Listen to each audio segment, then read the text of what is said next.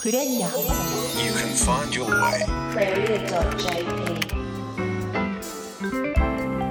クレリア仕事人にドラマあり。こんばんは小坂誠です。この番組は仕事人にドラマありをコンセプトに地元福岡を支える現役企業の仕事人をお迎えし起業のきっかけや成功失敗談を伺い仕事のドラマに迫っていきます。さてクレリア仕事人にドラマあり番組では学生や社会人の皆さんからの働き方に関する素朴な疑問質問もお待ちしてますよ。疑問質問メッセージはメールでお送りください。アドレスはクレリアアットマーククロス FM.co.jp クレリアのスペルは CREREA アットマーククロス FM.co.jp です。さあそしてスタジオにはこの方です。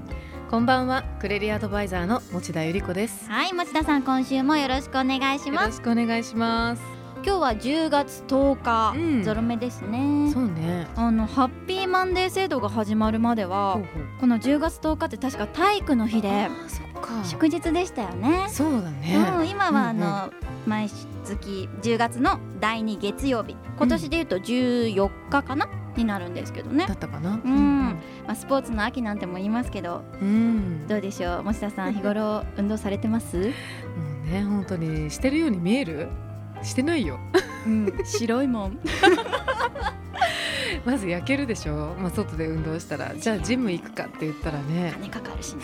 時間かかるしね。そうそうカーツトレーニングとかはね、始めたんですよ。そうそうそう。まああれすごくこう時間短縮できて、でこう何？筋肉こうぐっと増強できるみたいな。うん見ますね。の話を聞いて。でもあれちょっと恥ずかしいね。なんでですか？なんかこうピチピチしたやつを着て。あそうなんですか。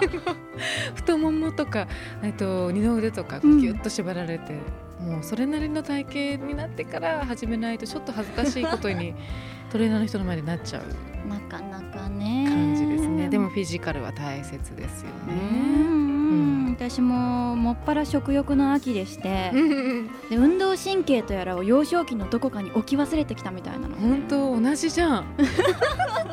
そんなちょっと運動ダメダメな2人ですけども今日番組にお迎えする仕事人はですね、毎朝のジョギング、そうこね。れを日課にしているというまさに元気な仕事人です、すごいよね。ちょっとそこら辺もぜひ伺いたいなと思ってるんですけどね。どんな話か聞けるんでしょうか？楽しみです、それではクレリア仕事人にドラマあり今週もお付き合いください。クレリア。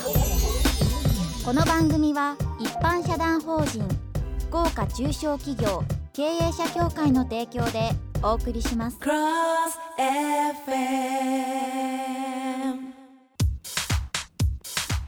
クレリア仕事人にドラマあり。それでは持田さん今週の仕事人のご紹介をお願いします。はい今週の仕事人は福岡を拠点にソフトウェアやシステムの設計開発を手掛けるグローバルブレインズ株式会社代表取締役社長の森俊秀さんです。森さんは慶應義塾大学法学部を卒業後富士通に入社。えその後退職されグローバルブレインズを設立されました。プライベートでは走ることがお好きということで2007年12月から現在に至るまで約2100日間1日も休まずに毎日走り続けているそうです。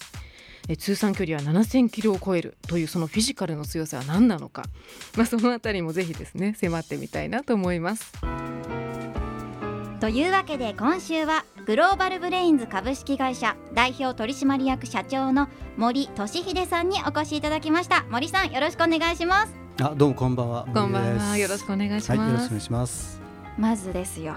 このスーツの上からでもうん。体がキュッと引き締まっているのがわかりますね。わかるね。うん。あの失礼ですけど森さん今年おいくつになられますか？えっと残念ながらですね、昭和32年生まれなんで56になります。56には見えまないよせね。んやっねぱりその毎日の走り込みっていうのがはい。かねその体を作ってるんですかねやっぱり。えっとどっちかっていうと、はい。えっと私軟弱なんで精神を作ってるって感じで走ってはいます。体ではなく精神を作る。はい。うん毎朝どれぐらい走られてるんですか？距離としては。えっと最初はですね、えー、と1000日間、えー、と毎日3キロで1000日間走って、千日間？まあ、もう3000キロ行こうっていうのがですね、まあ、はい1000日間ぐらい行けば何かこう私も少しはまともな人間になれるんじゃないかと思って 始めたのが、まあ、2007年のはい。えー12月で。うん。はい。で、まあ、そうこうしてるうちにですねうん。あのもうちょっと行けるかなとかですね。あの自分自身であの、えー、とセミナーを持ってるんで、はい。そこであのセミナーの受講者にねえ。君らもなんかね続けるもんやんだよとか言うもんだから、うんうんうんじゃあ俺もなんか3キロまずいか4キロにしようかとかですね、ええなんか微妙に増えていって。あじゃあきっかけはその自分が言い出したから、い。自分も続けられる何かをはい。示していこうじゃないかっていうところにあったわけですね。そうですね。ちょうど始めたのは50歳の時で、はい。うんあの振り返ってですね、うん。どうもあんまり大した人生じゃないんで。いやそんな。いやいやそれはでも自分が思うことなんでうね、ん。で何かこうええ割と容量がいい方だったんで、うん。そうじゃなくてなんかこう地道な愚直なえ何かをですね続ければこんな俺でも変わるんじゃないかと思って、でまあとりあえず1000時間続けようかなと思ったのがはい。最初のきっかけですね。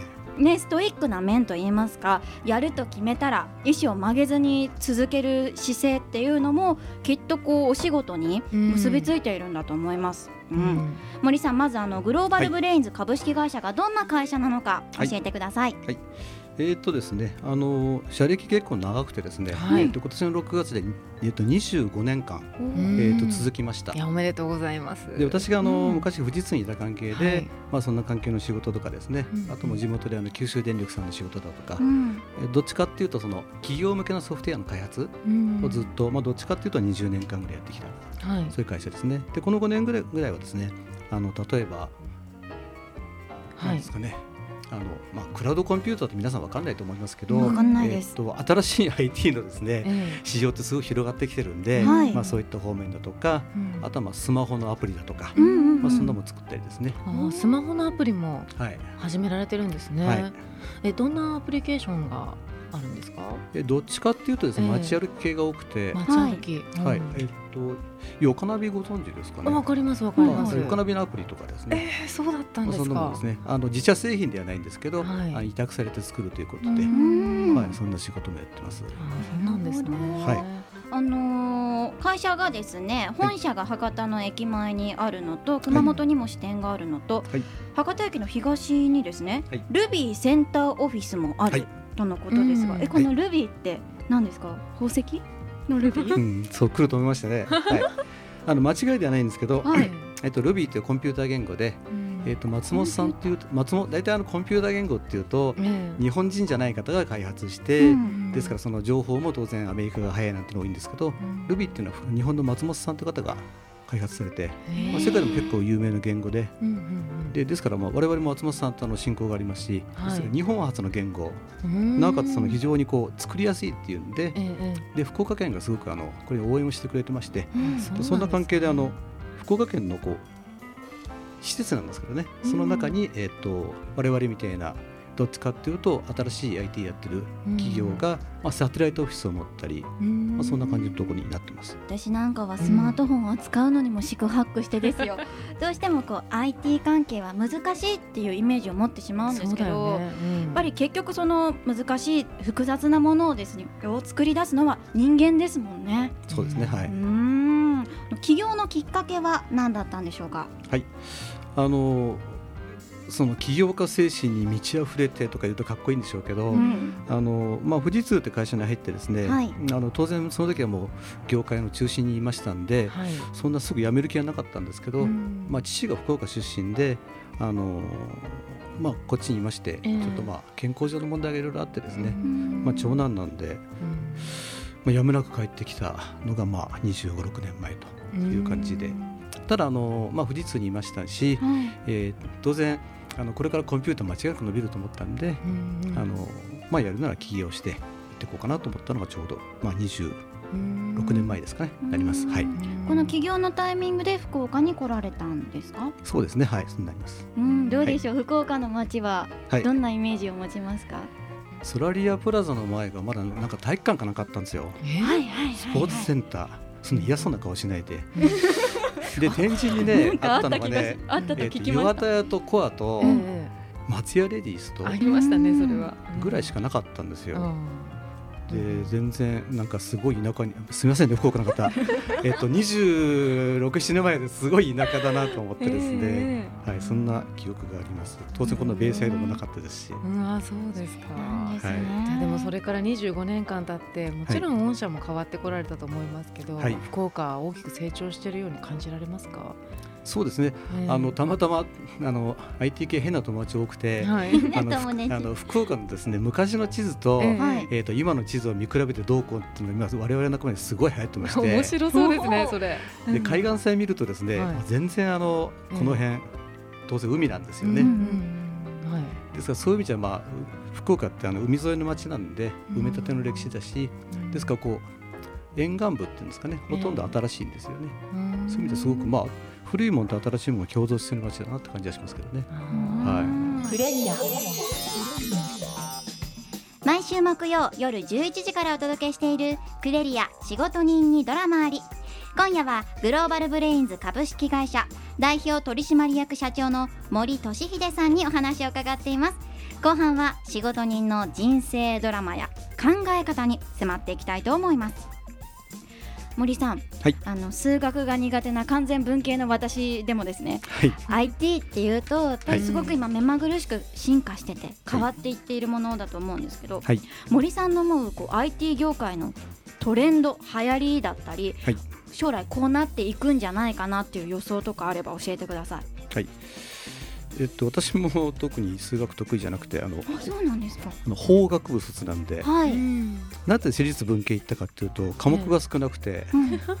あのね短い受験期間でなんとか乗り切れるっていうこうであの、今の IT っていうのはですね、あのプログラムを書いて何か作るっていうのは、まあプロフェッショナルな仕事ですけどでも別に皆さんだって、うん。あの iPhone で、うん。iMovie で、うん。YouTube に上げる動画を簡単に作れるわけだし、はいうんですから昔は例えば、えーコマーシャルを作るって言ったらそれは、えー、とプロのうん。全てなんかプロに頼まなきゃいけなかったんだけど、うん。今その素人がですね自分ができる範囲で例えば YouTube に PR の動画を上げて、でそれがものすごく評価されて、うんで結果的にそれで、えー、とウェブサイトにつながっていってうん。売り上げ上がるなんていう事例がですねいっぱいも出てきてるんですよ。うんですからあの IT 業界にいない方が私 IT 苦手なんですよねって言った瞬間よくないと思うんですよね。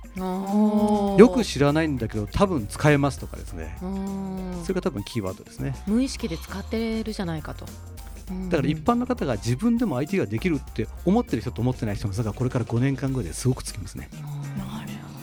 でもそういうところですねキーワードとして、はい。やっぱりみんなが使いこなせてる。はい。あんまりわかんないけどやれるって思うことですね。はい。うん。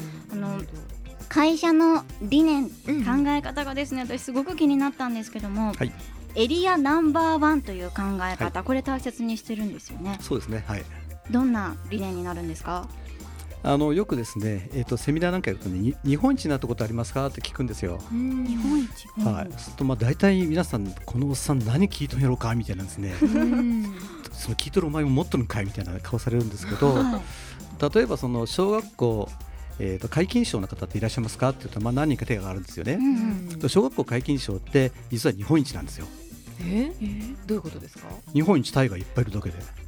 はあ日本国におけるその小学校教育課程のすべてを休まずに出たって日本一じゃないですかって言うとみんなあーあーあって言うんですよ。まさに今のこの私たちの反応ですよね。はい、からその一番取るのはそのごごく一部の人でうん。他の人は取れないってみんな思ってるんですけど、だから日本一だってそんなに簡単に転がってますから、例えば福岡一とかですね、うん。もうちょっとこう業界狭くしていって、うん。そうするとナンバーワンになるそうなところが見つかってくるんですよ。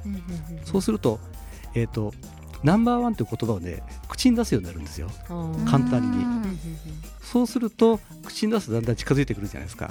うん。ここはナンバー2ぐらいだよねとかここはまだナンバー3だねなんて話がですねうちもこの会社あの会社でこのミッションビジョン作って4年なんですけど、ええ最初はね社長何言ってんだろうみたいな感じだったんですけど、うん。今はもう数人の人間はですねもう抵抗なく使えるようになってきますね。うんそれは大きいですね、はい。やっぱりどうせやるならナンバーワン目指そうぜっていう雰囲気といやもう5番とか4番とか10そう位以内だったらいいんじゃないっていうテンションとだと。ほらクロス FM だって日本一があるじゃないですか。うんそうですね。グリーン電力でうんぬんっていうねいつもはい言ってる、はい。うんありがとうございます。聞いてくださって。はい あのソーシャルシフトする世界という考え方これはどんなものでしょうか？はい、えっと、お二人はフェイスブックされてますか？してます。してます。あの今まではですねうん。あの、まあ、実体経 実体経済とこう、えーなんだろう。コミュニティ経済っていうのがあって、あこう言っちゃうと難しいんですよね。要するにですねあの今までは1日24時間の中でうん。会える人の数とか会話できる人の数って限られてましたよね。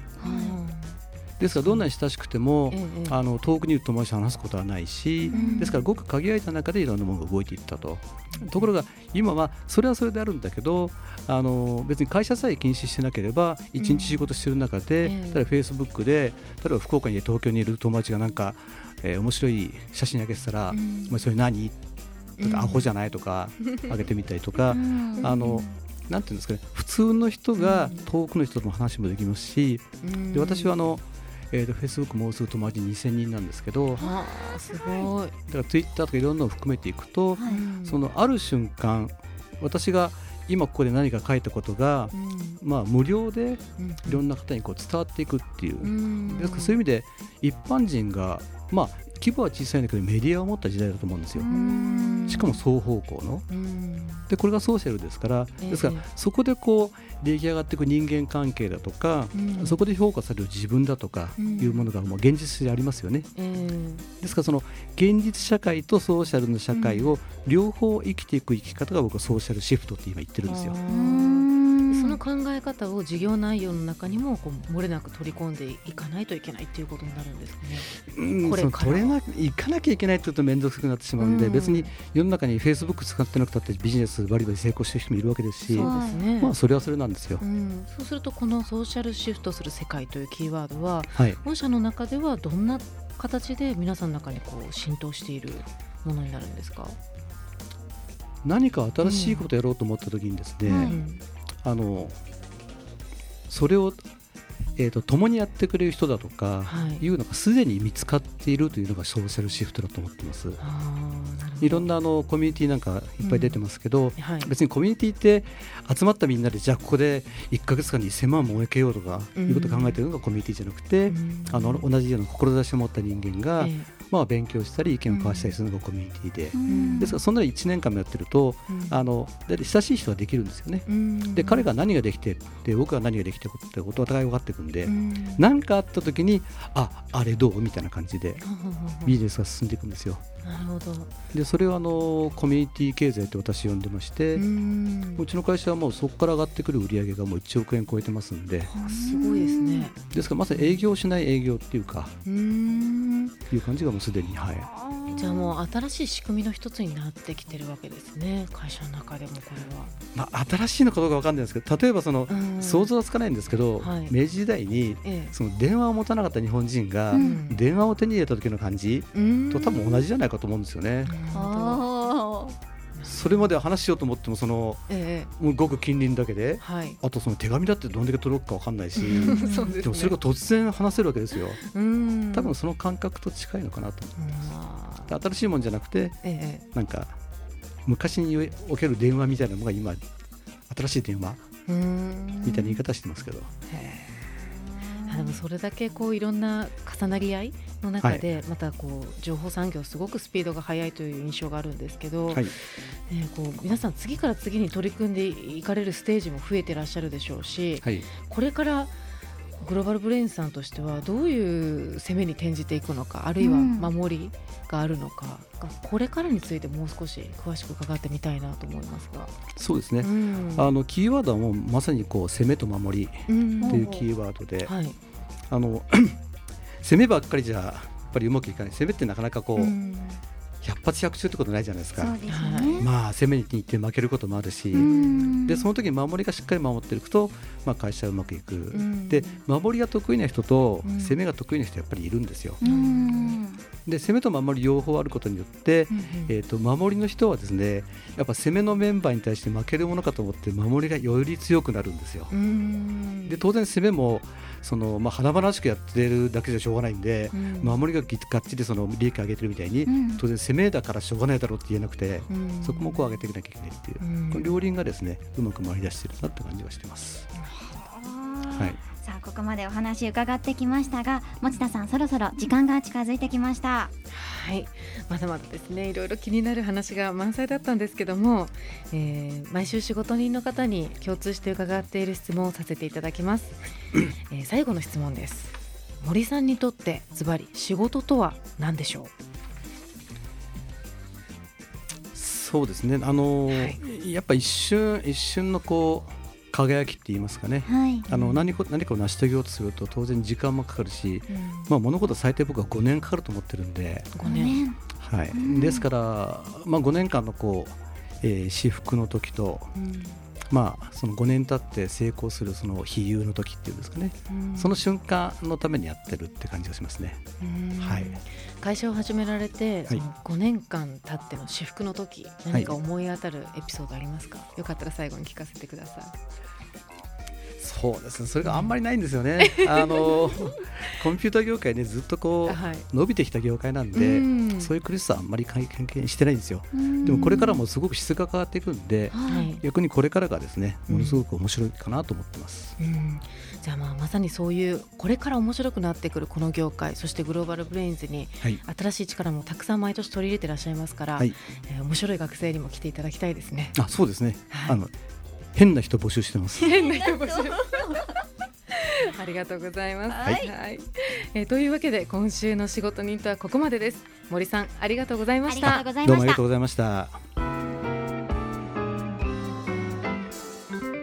さてクレリアからイベント情報が届いています第1弾も満員御礼でした Learn from Entrepreneurs その第2弾が10月30日水曜日アクロス福岡1階円形ホールで開催されますゲスト2名による企業ストーリーのプレゼンテーションとクロストークが見もののこの企画。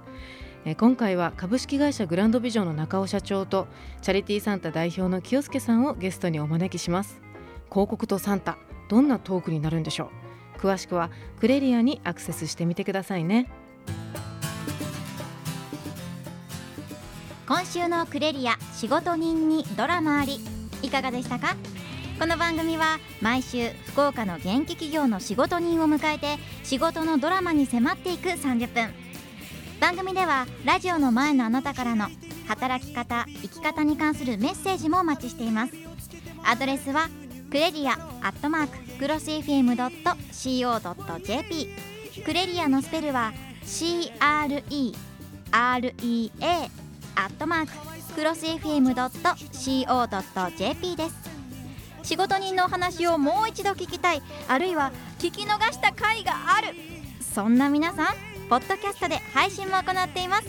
クロス FM のホームページにアクセスしてポッドキャストをクリックしてください。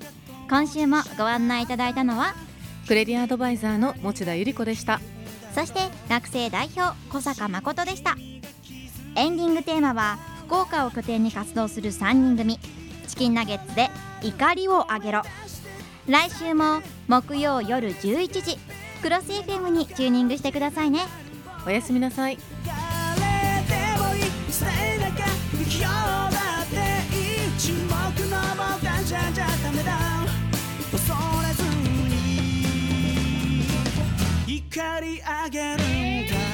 この番組は一般社団法人福岡中小企業経営者協会の提供でお送りしました。